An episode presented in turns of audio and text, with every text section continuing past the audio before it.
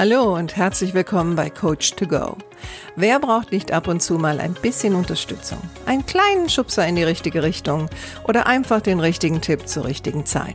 Coach to Go möchte dir genau das geben. Und ich bin Heike Beck-Kobau und seit über 25 Jahren berate und begleite ich Menschen als Coach, Autorin und Mediatorin. Und ich würde mich sehr freuen, wenn ich auch dein Wegbegleiter sein darf. Heute möchte ich über größenwahnsinnige Chefs sprechen. Diese größenwahnsinnigen Chefs sind meistens Männer. Und in meinen Seminaren habe ich immer wieder mal Teilnehmer, die leiden unter solchen größenwahnsinnigen Chefs und fragen mich dann, was macht diese Leute eigentlich so? Wie kommen die zu dieser Selbstüberschätzung? Und natürlich auch, wie kann ich damit umgehen? Und grundsätzlich würde ich mal sagen, Selbstüberschätzung und Größenwahn liegen oft nah beieinander.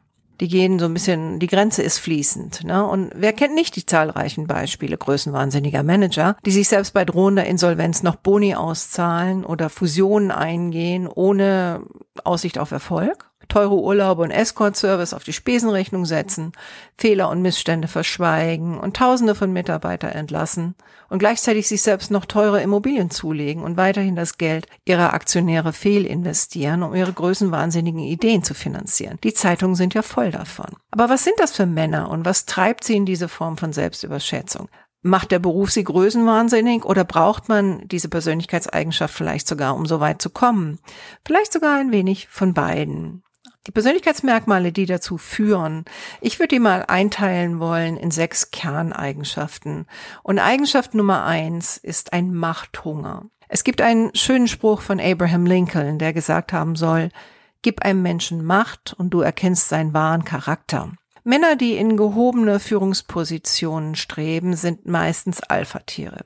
Und die haben einen gehörigen Machthunger. Das kann gefährlich werden, behauptet zum Beispiel der Psychologe Michael Schmitz, denn Leitmotive wie Macht und Reichtum können süchtig machen. Und Süchtige, bekannterweise, machen alles, um ihre Sucht zu befriedigen. Und deswegen kann Macht sehr negativ in dem Fall sein. Die zweite Persönlichkeitseigenschaft ist eine gewisse Form von Narzissmus.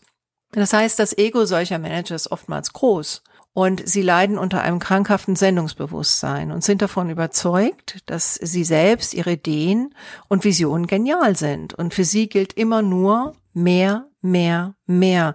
Manche würden vielleicht jetzt auch sagen, dass Präsident Trump eventuell ein Narzisst ist, wobei ich gar nicht so weit gehen will, weil das wäre ja eine Diagnose aus der Ferne und die möchte ich auch nicht machen. Aber sicherlich hat er einige dieser Kerneigenschaften, die ich dir gerade vorstelle. Vielen fehlt auch eine Art Empathiefähigkeit.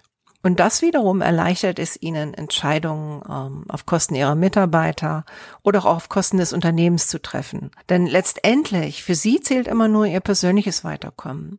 Und spannenderweise kommen sie auch oft weiter. Selbst wenn ihr Unternehmen pleite geht, ein halbes Jahr später findet man die häufig in anderen äh, Vorstandsetagen wieder. Was solche Manager und Chefs auszeichnet, ist, äh, die meisten von ihnen sind auch sehr charismatisch.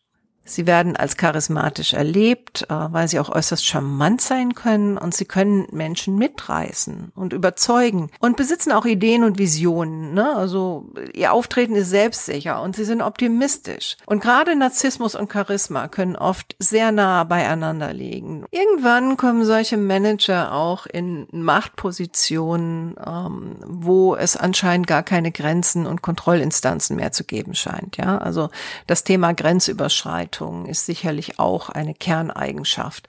Und da fallen dann auch alle Hemmungen. Also ich erinnere mich noch vor äh, einigen Jahren hatte ja ein Immobilienunternehmer namens Utz Jürgen Schneider, der hatte ja eine Milliardenpleite hingelegt und das war 94 und zwar wurde er dann verurteilt wegen Betrugs, Kreditbetrug und Urkundenfälschung, wurde inhaftiert ähm, und er hat ja wirklich Millionen und Abermillionen veruntreut und hat auch immer wieder von den Banken weiterhin Geld bekommen, weil er halt auch so charismatisch war. Und man hatte ihn gefragt, ich kann mich erinnern, es gab mal ein, ein Interview mit ihm und da hat ihn der Journalist gefragt, sagen Sie mal, haben Sie nicht irgendwann gedacht, das geht zu weit? Also äh, irgendwie muss ich doch mal damit aufhören. Warum haben Sie immer weitergemacht? Und seine einfache Antwort war, weil es ging und niemand mich aufhielt. Und das ist etwas, was viele Männer in diesen gehobenen Machtpositionen erleben. Es hält sie keiner auf, es gibt keine Kontrollinstanz mehr. Des Weiteren leiden die oftmals an einer mangelnden Selbstkritik und Kritikfähigkeit. Ne? Wenn es gut läuft, dann liegt es ganz klar an dem größenwahnsinnigen Manager, weil der ist toll. Wenn es schlecht läuft, dann sind immer die anderen oder die Umstände schuld. Und diesen Menschen fehlt halt eine gesunde Selbstreflexionsfähigkeit und daraus resultieren vielleicht mögliche Verhaltensänderungen. Aber wer sich selbst nicht in Frage stellt, muss ja letztendlich auch nicht dazulernen. Und da sind wir auch schon bei dem nächsten Punkt. Fehlende Lernbereitschaft. Denn wer alles richtig macht, braucht auch nichts dazu zu lernen.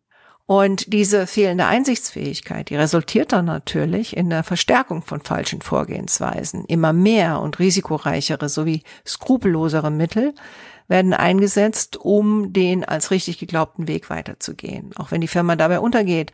Und da sind ja, wie schon erwähnt, die anderen schuld. Auch das Umfeld spielt natürlich eine entscheidende Rolle. Äh, gerade die Isolation in solchen Chefetagen ist ein guter Nährboden für Selbstüberschätzung. Ja, diese Führungskräfte bekommen ja überhaupt kein Feedback mehr, nicht zu ihrer Person noch zu ihrer Vorgehensweise. Besonders Mitarbeiter haben ja gelernt, dass Kritik am Chef der Karriere schaden kann und der Vorgesetzte des Chefs ist oft mit anderen Themen beschäftigt. Also da haben wir wieder das Thema keine Kontrollinstanz. Also ich persönlich arbeite ja teilweise mit sehr hochrangigen Führungskräften, also bis hin zur Vorstandsebene. Und ich würde jetzt nicht sagen, dass ein Großteil von denen Narzissten sind oder an Größenwahn leiden. Aber was sie mir alle immer wieder sagen, ist, dass ähm, sie sind es selten gewohnt, dass jemand ihnen ganz ehrlich eine Rückmeldung gibt. Also die meiste Zeit sagen die meisten Leute eigentlich gar nichts, weil sie Ehrfurcht haben vor dieser Macht oder auch Angst, nennen wir es mal Angst vor der Macht und ähm, immer auch ein bisschen Angst haben um ihre eigene Position. Ist ja klar, selbst wenn der Chef auf dieser Ebene durchaus ein sehr netter Mensch ist, es ist immer noch so, dass denen ganz selten ehrlich gesagt wird, was jemand denkt. Ich denke auch die globale wirtschaftliche Entwicklung im Allgemeinen trägt ihren ähm, Teil dazu bei, dass auch nicht narzisstische Führungskräfte sich selbst überschätzen können globale, sich dauernd ändernde Märkte, ständige technische Innovationen oder hohe Erwartungen von Eigentümern zum Beispiel an börsennotierten Unternehmen. Ähm, das zwingt ja auch teilweise dazu, immer weiter zu gehen, ja, immer größere Risiken einzugehen. Und ähm, letztendlich ne, existiert dann oftmals das Gesetz des Stärkeren und wer nicht liefert, der ist raus. Ne?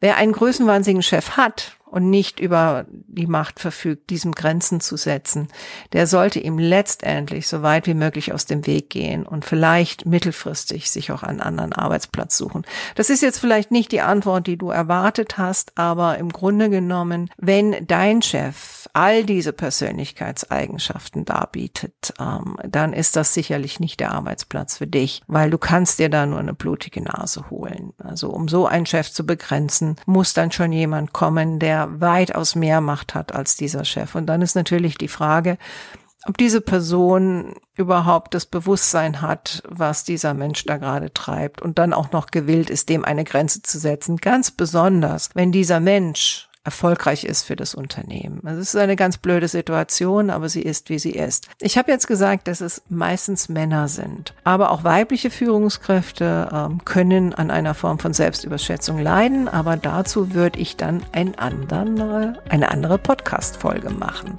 Okay, ich hoffe, es hat dir Spaß gemacht zuzuhören und wenn du vielleicht einen Beitrag hast oder mal ein bisschen was erzählen magst über deinen Chef, natürlich gerne anonymisiert, dann freue ich mich über Beispiele. Das war's jetzt erst einmal für heute. Mach's gut, deine Heike.